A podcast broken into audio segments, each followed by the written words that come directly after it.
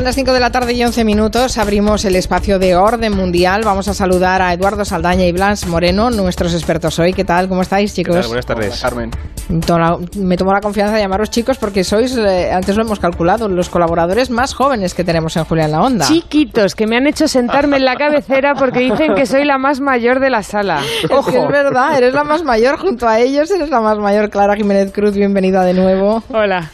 Em, decidimos ponerles eh, en un brete a, los tres de decir, bueno, a ver, podríamos hacer un, fin de fiesta juntando a la maldita meroteca y el orden mundial, porque a ver, ¿qué pasa? Que maldita meroteca no, no tiene em, ganas de internacionalizarse y mira, nos ha salido, a ver cómo nos sale, pero yo creo que bien, ¿no? Al menos preparándonos lo habéis pasado bien, supongo, ¿no? Sí, sí, además esto de compartir oficina nos simplifica bastante las cosas. Sí, bueno, ha sido mucho más rápido. Esa, esa oficina debe ser la casa de los líos. visto lo visto. Bueno, se acaba la temporada y eh, son ellos representan dos de las nuevas secciones que se han estrenado este año aquí en Gelo y las dos además han sido muy bien recibidas en las auditorías que hemos hecho, la última eh, la semana pasada para cerrar temporada. Así que hemos decidido que les vamos a dar una oportunidad además de estar juntos, que nos apetecía a, todos. Mm, pero sin maldades, ¿no? Sin malditismos extremos, ¿no? No, no, no. Poca maldad esta vez. Hemos preparado un juego, un un mix del juego de los bulos que hacemos los viernes con maldita hemeroteca y política internacional, una mele de la buena. La cuestión es que al final hay muchas frases por ahí circulando de líderes importantes, eh, también de España, pero internacionales sobre todo, que muchas veces están mal atribuidas o que son falsas, ¿no? Entonces vamos a desmontar algunas de ellas. Y por supuesto, el líder, el rey de las frases falsas y esos bulos que circulan por ahí es Winston Churchill, así que vamos a centrarnos en él. Sí, sí, en política es Winston Churchill, en, eh, literatura es Oscar Wilde, todo es, y en cine es eh, Woody Allen. Um, sí, sí, este, tremendo. Bueno, es un poquito de cuñadismo de frases. vamos a lanzar el concurso a modo de maldita.es junto al orden mundial. Os proponemos una cosa, tres frases que se le han atribuido a Winston Churchill de las que solamente una es real, como hacemos los viernes. Pues a ver, a ver, a ver, a ver. Eh, la primera frase. La primera, los fascistas del futuro se llamarán a sí mismos antifascistas. Ah, qué buena. Esta la hemos escuchado más de una vez. Qué buena. La, segunda. La número dos, a menudo me he tenido que comer mis palabras y he descubierto que eran una dieta equilibrada. Bueno, tenía sentido del humor Churchill, pero pudiera ser, pudiera ser. Pudiera ser, pudiera ser. Y la tercera. Y la última, si no eres de izquierdas a los 25 años, no tienes corazón. Si no eres conservador a los 35 años, no tienes cerebro. Esta se ha usado mucho, mucho. Yo la he oído millones de veces esta frase. Bueno, me gustan mucho las tres. ¿eh? Vamos a poner también nuestra encuesta en Twitter, como hacemos con el maldito bulo, y a ver cuál de estas tres frases que se han atribuido a Churchill, cuál es la auténtica, porque hay dos que no lo son, solo una es real. Y saben que si quieren jugar con nosotros también pueden utilizar nuestro WhatsApp con el buzón de voces, el 638442081 esto de citar permanentemente a gente con autoridad, ¿qué pasa? ¿Que se hace para porque queda bien o porque no tenemos argumentos propios? Pues yo creo que es un poco eso, ¿no? Me parece que citar a gente famosa o reconocida, eh, ya sea del pasado sobre todo, eh, da una cierta autoridad a tu argumento, ¿no? Como que refuerza lo que estás diciendo. Hay un ejemplo que yo he encontrado que me parece muy, muy significativo, Abraham Lincoln se dice que, dijo esta frase tan famosa de puedes engañar a mucha gente durante poco tiempo o puedes engañar a poca gente durante mucho tiempo, pero lo que no puedes hacer nunca es engañar a mucha gente mucho tiempo. Esta frase se ha hecho famosa porque Bill Clinton en su momento la utilizó en un discurso atribuyéndola al, presidente estadounidense, ¿no? Abraham Lincoln. Pero después hemos encontrado que, que no es suya, no hay pruebas de que él la dijera, pero como digo, Bill Clinton en su momento la utilizó para reforzar su, argumento. Hombre, es que además es una, es una forma muy buena de, afianzar tu posición, como yo sé mucho, estoy referenciando, porque hay otro que, ya que estamos hablando de los presidentes estadounidenses, que de hecho son muy buenos en el tema de la oratoria, lo trabajan mucho. Eh, Kennedy tiene una frase mítica que es la de lo único que hace falta para que triunfe el mal es que los hombres buenos no hagan nada. Y Kennedy mm. eso lo dijo en un discurso y se lo atribuyó a Edmund Burke y hemos, o sea, no hay nada probado de que Edmund Burke dijera eso. De hecho, creo que el origen de la frase se remonta a Stuart Mill. Entonces, en cierto sentido, decir esas frases, sobre todo a nivel político, te da una legitimidad, podríamos decir, con respecto a tus adversarios, un conocimiento. No Cuando no la cagas y te inventas a quién se la atribuyes. eso puede ser problemático. De todas maneras, sí que es cierto que puede haber una evolución de esas frases. Puede haber alguien que dijera una frase eh, que después se ha ido citando, pero adaptándola a cada uno de los que la cita, de forma que dices lo mismo, pero con otras palabras, y ahí se pierde, ahí no hay maldito bulo que, que, que pueda hacer la prueba del algodón con eso. No, lo que ocurre es un poco que la historia va avanzando y al final queda un pozo que muchas veces no es verdad, pero que creemos a pies juntillas. Hay otro ejemplo que se me está ocurriendo que es el famoso atribuido a María Antonieta, esta idea de que si los eh, franceses en la Revolución Francesa no tienen pan, pues que coman pasteles, ¿no? Porque van a comer. Eh, pero esto nunca lo dijo, no hay pruebas de que lo dijera y, sin embargo la idea que tenemos de esta reina es, eh, es esa frase, ¿no? Tan, tan excéntrica y tan fuera de lugar. Que representa esa frivolidad que le costó la cabeza, claro. Ah, hay otra frase de, que, que además es ejemplo de lo que yo decía, es esta famosa de Em, existen rivales, eh, adversarios políticos, enemigos y compañeros de partido. Bueno, pues esta está atribuida a Giulio Andreotti, está atribuida a Konrad Adenauer y está atribuida a alguien más, que ahora mismo no recuerdo pero no es que sea esa frase, es que son variables de esa frase. Creo que Churchill también la tiene atribuida. Son frases que es un Churchill es el rey de las frases falsas, desde luego. Bueno, o sea que para desinformar, trolear y demás también van bien, ¿no? Pues sí, y cada vez más veces proliferan frases falsas casi casi solamente por enfangar el partido. Lo hemos visto muchas veces en Maldito Bulo, lo contamos aquí cada tarde y esta semana hemos hablado de más de una frase falsa atribuida a Pablo Casado, ahora que es noticia. Por ejemplo, una que todavía no se había traído, contando, se supone, era una frase atribuida a través de un tuit en el que Pablo Casado contaba el chiste racista ese de si metes a un moro, a un negro y a un gitano en un coche, ¿quién conduce? La policía. Hmm. Ninguna gracia a él le hizo mucho daño políticamente y dio muchas explicaciones cuando empezó a circular, que fue hace ya unos años, aunque ahora se ha recuperado.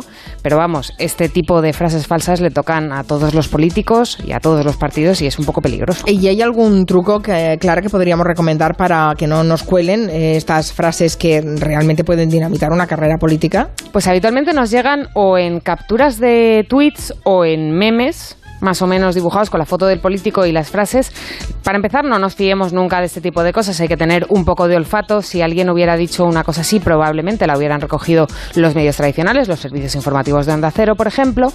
Si te huele raro, no la compartas, aunque te llame mucho la atención. Y luego hay que fijarse en ciertas cosas. Esa supuesta frase tiene un link de referencia a una noticia, lleva una fecha, existe, está referenciado el lugar donde lo dijo. Si no tiene nada de eso directamente, lo mejor que puedes hacer es no compartirlo. Y lo siguiente, mandárnoslo para que lo verifiquemos. Bueno, en, eh, un poco en, nuestro mercado doméstico de, políticos es más fácil. Eh, supongo que cuando haces una mirada como hace Orden Mundial al resto del mundo es, es más complicado. Aunque, se te amplía el campo. Claro, si te amplía el campo y se te triplica el trabajo, ¿no? Sí, de hecho es un poco más complicado. Cuesta más el verificar que esta frase se dijo o si se asemejaba. De hecho, hemos traído uno de, los ejemplos y es Mahatma Gandhi, que pues por supuesto este hombre dijo muchísimas cosas, no vamos a... Y una de las que más se ha utilizado es la frase de sé el cambio que quieres ver en el mundo. Y no hay ninguna prueba de que Gandhi dijera algo similar. De hecho, muchos han criticado esta frase diciendo que se aleja un poco de la idea tradicional que tiene Gandhi de, de la lucha en conjunto y de, del esfuerzo común. entonces, esto se mueve muchísimo en redes, lo ves en la típica imagen, como ha dicho Clara, de Gandhi en blanco y negro con la frasecita al lado, Facebook y mil y, pico compartidos. Lo ves en camisetas, lo ves en, en bueno, en, en todo tipo de sitios donde se ponen estas frases lapidarias que siempre quedan bien. Claro, al final también es, en cierto sentido, buscar el toque de marketing al propio personaje. Y aquí, pues con Gandhi. Yo creo que es un poco eh, reconocerle o buscar un poco la frase que nos defina lo que esa persona pensaba y que nos permita recordarlo fácilmente. ¿no? Hay una frase también muy famosa que es aquella que dijo, se supone, Voltaire, el filósofo francés, de yo no estoy de acuerdo con lo que dices, pero defenderé hasta la muerte tu derecho a decirlo. Con la idea esta de que Voltaire fue un defensor importante de la libertad de expresión y derechos civiles en la Francia previa a la Revolución Francesa. No hay pruebas de que este hombre dijera esta frase. Entonces, eh, igual él defendía esta idea, pero nunca lo dijo así, ¿no? Entonces, las camisetas, como tú decías, los memes en Twitter, etcétera, captan la idea que Voltaire defendía, pero no se le puede atribuir literalmente esa frase a él, porque ya digo, no, nunca lo dijo. Es que hay que hacerlo de tamaño que quepa en una camiseta, eso no es tan fácil, ¿sabes? sí, sí. pequeño resumen. A lo mejor la idea estaba muy bien, pero seguro que la frase era muchísimo más larga, no estaba tan bien construida. No, sería en un, en un lenguaje tan actual. Exacto, al menos sería en francés. Por cierto que ya y los oyentes ya están opinando y además esto va cambiando um, por segundos. Em, ¿Sabes quién gana de las frases de Churchill? Hemos dicho que hay tres frases. Las tres están atribuidas a Churchill, pero solo una es la correcta. En una hablaba de los fascistas del futuro, que se llamarán a sí mismos antifascistas. Otra que a menudo se ha tenido que comer sus palabras y ha descubierto que era una dieta equilibrada. y que si no eres de izquierdas a los 25 no tienes corazón y si eres conservador a los 35 no tienes cerebro. Bueno, pues gana la de comer mis palabras. Pero... Con un 46%, seguida de... No, empatada. Con un 27% el, el, las otras dos, fascistas del futuro y si no eres de izquierda. Vamos, estamos en un 50-50. ¿eh? Hay debate, sí, hay sí, sí, hay, hay debate. tenemos partido. bueno, y también tenemos un presidente de Estados Unidos que va a pasar a la historia ya no solo por las frases, ya directamente por los tweets que están negro sobre blanco, salvo que sean cuentas eh, fake está dejando un material Trump que no sé cómo lo vamos a gestionar en los próximos años. Sí, por supuesto. Trump es uno de los mayores creadores de frases falsas de, de la actualidad, pero también es uno de un personaje a los que se le atribuyen más frases que no ha dicho. De hecho, hace poco, dentro de esta excentricidad, nos hemos encontrado que en las redes empezó a mover eh, la frase que hacía referencia a Trump comparándole con Hitler porque había hablaba de los inmigrantes estadounidenses diciendo que eran como animales y Hitler de hecho en algún en algún momento comparaba a los judíos con animales. ¿Qué ocurre? Que esto Trump no lo dijo. Ha causado mucho revuelo, sobre todo entre las incluso entre las propias filas republicanas y las filas demócratas, pero Trump hablaba de la Mara Salvatrucha, la, mm, la 13, la Mara MS13. La, Mara hondureña. Exactamente. es un grupo criminal, etcétera, ¿no? Y hablaba de que ese tipo de inmigrantes grupos criminales son como animales, pero nunca hablaba de los inmigrantes ilegales. Entonces, justo en un momento de tensión como este, pues la frase voló por las redes sociales. Es un poco lo que contaba antes, Clara, ¿no? Que estas frases, eh, muchas veces falsas, mal atribuidas o tergiversadas, se acaban por utilizar como una herramienta política contra el adversario eh, en, cualquier momento, ¿no?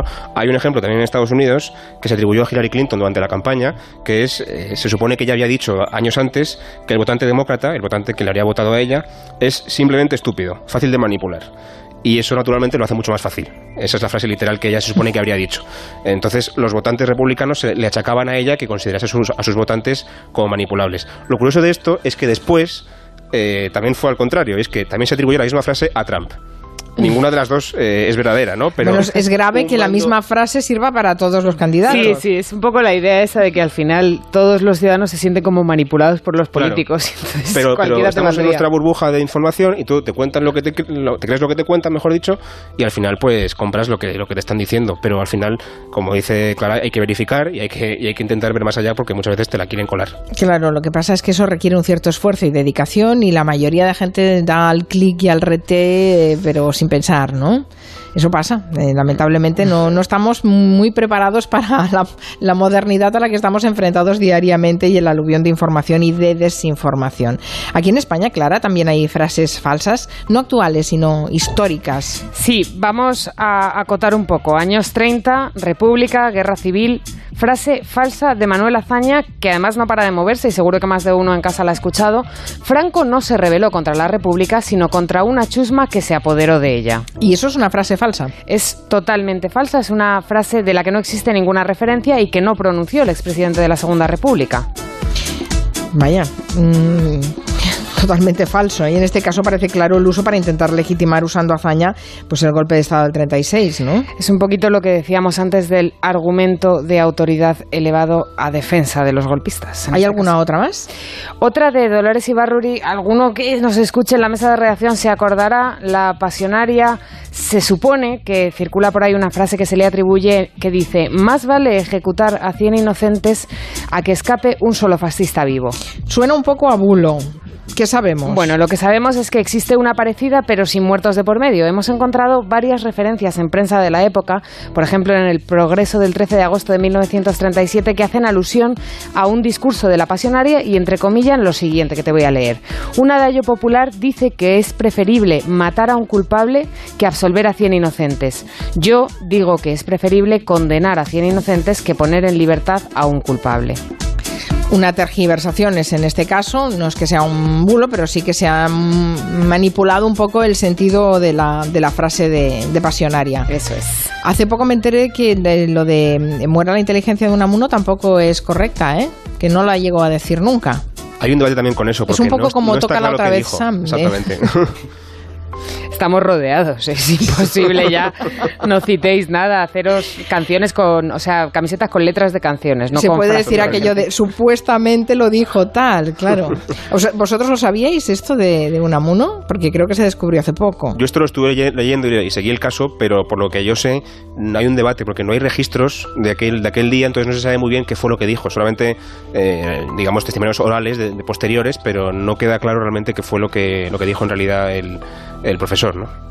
Pensábamos que teniendo más información todo iba a ser más fácil y todo lo contrario, se nos ha complicado la vida extraordinariamente. Antes de que se vaya a Clara, después me quedo con, con nuestros jóvenes líderes y nuestros jóvenes colaboradores, hablando de líderes jóvenes.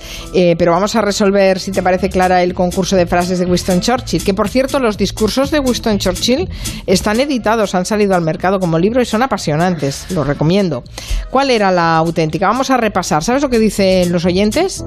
Que es la segunda, la de me voy a comer mis palabras y he descubierto que es una dieta equilibrada. El 48% cree que esta es la auténtica. Bueno, me alegro mucho porque eso significa que tienen buen ojo y no se tragan cualquier cita falsa. Un 48% de los oyentes de Gelo, los otros tenemos que mejorar todavía. Hemos revisado todas estas frases. ¿Es esta la auténtica? Hemos revisado todas las frases con la Fundación Churchill. La única real es la de a menudo me he tenido que comer mis palabras y he descubierto que era una dieta equilibrada. Se confirma que tenía mucho sentido del humor, humor británico. Y las demás, como tantas otras frases de Churchill, son falsas. Bueno, acabaremos aprendiendo, ¿eh? Y nos colarán cada vez menos. Estamos en ello, oye. Estamos en ello. Clara, muchísimas gracias, Clara Jiménez Cruz, de Maldita Hemeroteca. Gracias por haberte pasado por el mundo un ratito. Hasta mañana. Hasta luego. Yo me quedo con Eduardo Saldaña y Blas Moreno porque eh, la verdad es que las cosas han ido muy rápido. Eh, tenemos en España un gobierno desde hace dos meses liderado por Pedro Sánchez. El PP ha tenido que hacer un cambio generacional de liderazgo. Ha escogido el pasado fin de semana a Pablo Casado. Tiene solo 37 años y se da la circunstancia de que todos los líderes de los cuatro grandes partidos en España tienen menos de 50. Así que con Eduardo Saldaña y Blas Moreno queremos repasar un poco esta tendencia. Al parecer podría ser una tendencia o una excepción, no lo sé, o una casualidad, que son los líderes jóvenes todo el mundo coincide que con la elección de Casado el PP ha dado un giro a la derecha, pero lo que también ha hecho es evidente es elegir un líder mucho más joven porque Rajoy era mucho más mayor que cualquiera de los otros eh, tres líderes, entre 17 y 25 años más mayor que sus eh, competidores electorales. ¿Es una novedad que el PP tenga un liderazgo tan joven? Quizá no, Aznar era joven también, ¿no? Es que es lo que iba a decir. Parece que, que como pasó mucho tiempo, se nos ha olvidado, pero Aznar tenía la misma edad que tiene Casado ahora mismo cuando llegó a la presidencia del Partido Popular, 37 años. Y es más, eh, otros líderes históricos de, la política española, por ejemplo Felipe González, llegó a la presidencia del gobierno con 40 años, es decir, seis menos que los que tiene ahora mismo Pedro Sánchez. más, nombres. Suárez tenía 44, igual que Zapatero, que también tenía 44 cuando llegó a la Moncloa por alguna razón nos da la impresión de que Sánchez es más joven. No sé si es una impresión solamente mía, pero yo creo que nos da la impresión de que Sánchez es mucho más joven que los otros, pero prácticamente todos los presidentes del gobierno, salvo Rajoy, han sido más jóvenes que Sánchez al llegar a la Moncloa. Es que a veces las percepciones también nos inducen a creer datos falsos. ¿eh? Tenemos la percepción de que es más joven, pero tienen una edad muy parecida. Hace siete años, cuando estallaron las protestas del 15M, todavía gobernaba Zapatero, que pronto sería sucedido en el PSOE por Rubalcaba. Rajoy estaba liderando la oposición, Podemos no existía y Ciudadanos Ciudadanos era un partido que solo se presentaba a las elecciones en Cataluña. No solo tenemos políticos más jóvenes, también tenemos partidos nuevos. La última polémica de este gobierno ha sido precisamente a cuenta de la visita de Sánchez al FIP para ver a los Killer en un concierto.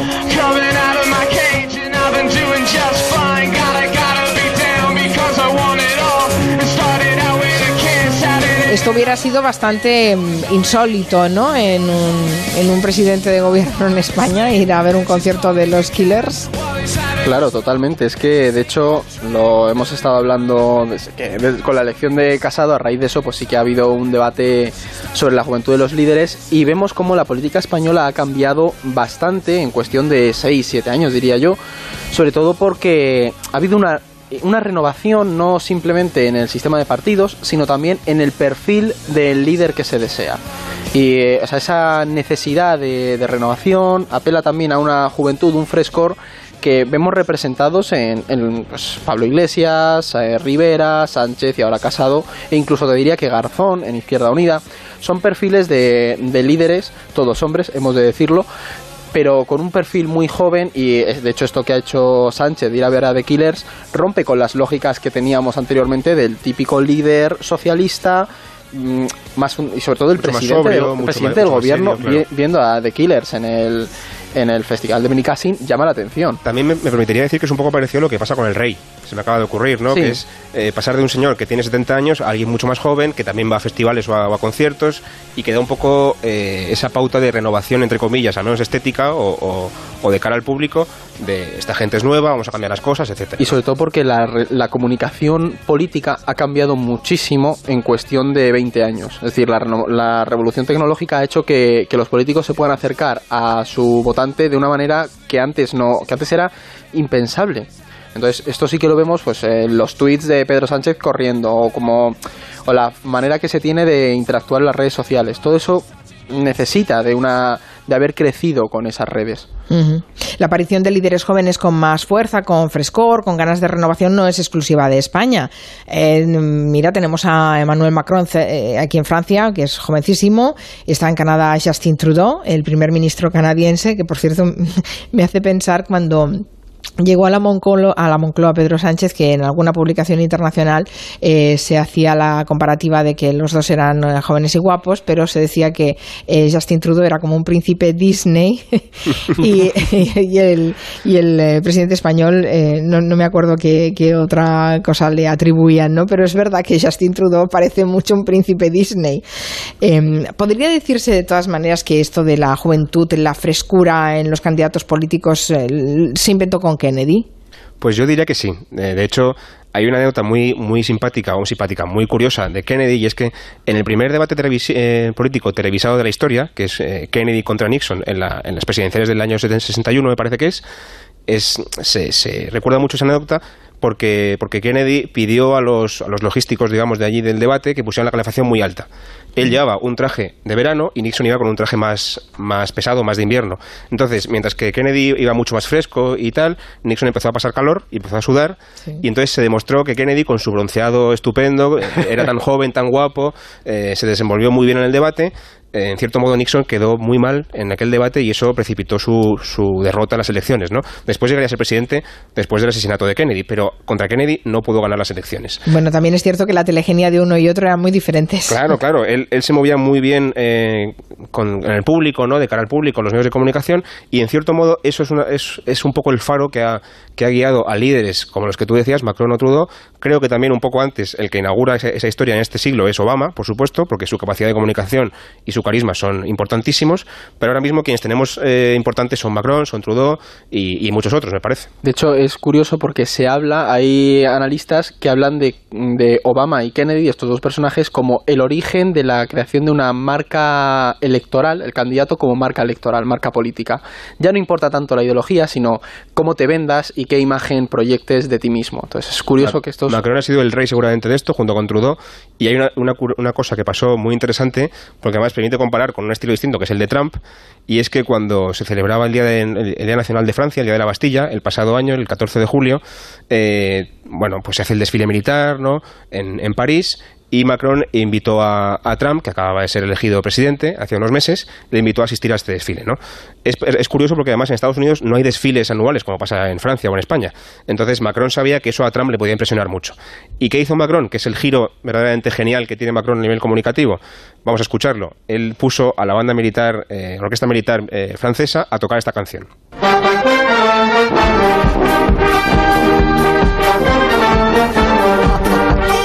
El vídeo, invito a los oyentes a que lo busquen en YouTube, se puede encontrar muy fácilmente. Es espectacular, porque tienes a una orquesta, eh, en fin, son militares y se mueven y hacen una coreografía espectacular con una canción que, si no han reconocido los oyentes, es eh, Get Lucky de Daft Punk, que lo han escuchado muchísimas veces. Es esta, sí. Es esta. Este es un grupo francés que se ha convertido eh, muy, en algo muy, muy célebre, muy famoso en los últimos años, de música disco y tal. Entonces, claro, eh, Macron consiguió impresionar a Trump y también impresionó al mundo, ¿no? Y consiguió demostrar que la comunicación política es, es algo fundamental y que para él eh, funciona muy bien. También tiene sus hándicaps, y es que ha sido criticado por esto desde el principio, porque este señor gastó 30.000 euros en los primeros 100 días que pasó en la presidencia de Francia en maquillaje. 30.000 euros en 100 días. Eche cuentas eh, cada uno. 300 al día. ¿Cuánto supone eso? pero ¿Y, bueno. ¿Y en qué debía ser? ¿Qué, qué tipo de cosas se pone ¿Qué encima? maquillaje se puede poner este señor? Pero bueno, sí. Bueno, podríamos dar más nombres de líderes jóvenes. Está Alexis Tsipras en, eh, Tsipras en, en, Grecia, está Sebastian Kurz, que se ha convertido en canciller de Austria, que eh, este es el más joven de todos, tiene 31 años, Sebastian Kurz. Sí, Además fue ministro de Exteriores eh, en la Unión Europea con solo 27 años. Sí, de hecho el caso de Kurz llama mucho la atención, no simplemente por su juventud, en cierto modo nos puede recordar a Casado porque es un hombre muy marcado a nivel ideológico. Decir, Kurz llegó y desde el principio sabías de qué cojeaba y llama la atención porque en cierto sentido hay un votante que demanda eso, demanda a una persona joven pero con una ideología que no una, no una ambigüedad a la que estamos acostumbrados con algunos jóvenes como puede ser Trudeau que vende una imagen pero luego las acciones no, no van de la mano de eso. Y luego hay un caso muy curioso que queríamos traer que era el de Alexandria Ocaso Cortés que es la una demócrata latina, creo que es demócrata estadounidense, ha conseguido ganar las primarias en el Partido Demócrata para un distrito de Nueva York, creo que es el Bronx, con solamente 28 años. Y la hazaña es todavía mayor porque le ha ganado la candidatura al, al, demócrata que llevaba ganando ese distrito durante 20 años. Entonces es como una señora latina, con 28 años nada más, le ha conseguido ganar al, al señor estrella que tenían los demócratas en Nueva York. Ahora peleará por el puesto con un republicano. Eh, pero siendo el Bronx y siendo ella tan carismática, es probable que consiga ganar eh, el asiento en la Cámara de Representantes. Y lo que representa su juventud, porque claro. ahora con todo el jaleo con los Dreamers en Estados Unidos, sí que tenemos que estar pendientes de, esta, de este nuevo personaje político que estaremos siguiéndola. La cuestión es, como decía Eduardo, que no que la juventud en cierto modo no tiene por qué ser eh, una ideología marcada eh, en concreta, ¿no? Tenemos hay más casos, como decías tú, está Matteo sí, Renzi sí. en Italia que ya ha desaparecido, pero que en su momento fue el primer ministro más joven de la historia de Italia. Bueno, pero ahora tenemos a Matteo Salvini, que es el líder de la ultraderechista Liga Liga Norte, eh, Liga Norte, Liga Norte italiana, que también es joven y sin embargo, pues eh, su ideología no parece serlo. Y Alice Weidel es la portavoz de Alternativa para Alemania, también tiene menos de 40 años. Este señor, por recordar a los oyentes, es eh, el responsable de que se cierren los puertos en Italia Salvini. a los barcos de sí, mm. a, a, los barcos de, de las ONGs que rescatan inmigrantes en el Mediterráneo, ¿no? Entonces es un poco lo que decíamos por ser joven y por ser incluso a veces eh, guapo, muy carismático, muy elegante y tal, no significa que tú estés cumpliendo con esa idea de renovación o que no tengas eh, ideas extremistas o, o, o, deplorables, ¿no? Que le pasa a Salvini. Claro, es que de hecho estos perfiles beben mucho de la, la, renovación en contra de un modelo de democracia liberal, que esto ya lo hemos hablado a lo largo de esta temporada, hemos estado tratándolo con, con vosotros, y es que, por ejemplo, Salvini es eso, Salvini es una respuesta joven a lo que se considera un sistema caduco, que es el de la democracia liberal en Italia. Mm. En cierto modo es sí, como traer sí. energía nueva, ¿no? Eh, hacia dónde se dirija esa energía ya es otro debate, pero ellos traen energía nueva, renovación, y, y, sus votantes. De hecho, Salvini es muy paradigmático porque ha conseguido, entró, entró en el gobierno en coalición con, eh, con el Movimiento Cinco Estrellas, que es un, movimiento populista que prácticamente no tiene ideología, no sabías muy bien si son izquierda o son derecha. Su líder también es muy joven, eh, Di Maio. Pero siendo Salvini el socio más pequeño de la coalición, con solamente eh, 17% de los votos, ahora en tres meses ha conseguido doblar esa cifra y está como primer partido en respaldos en las encuestas con un 30%. Es decir, este señor ha conseguido desde el Ministerio de Interior, con esa política de cierre de puertos, doblar el respaldo que tiene su partido y, y, y, que el primer partido de Italia sea un partido xenófobo ultraderechista. Bueno, queda claro que la imagen es joven, pero no tiene que ir acompañado de una ideología joven. Pero está bien, al menos que haya relevos generacionales. Hemos hecho un repaso muy amplio. Muchísimas gracias a hoy a Blas, a Blas Moreno y a Eduardo Saldaña. Otras veces han venido otros compañeros. Ya saben que Orden Mundial son un grupo de expertos que analiza eh, la situación en el mundo desde muchos puntos de vista, sí, ¿no? Sí. Y que y que nos encanta tenerlos en el programa y que continuarán la próxima la próxima temporada y que tengáis muy buen verano. Y vosotros. Pues igualmente, beso. estamos encantados con, con estar aquí. Hasta luego. Un abrazo. Adiós.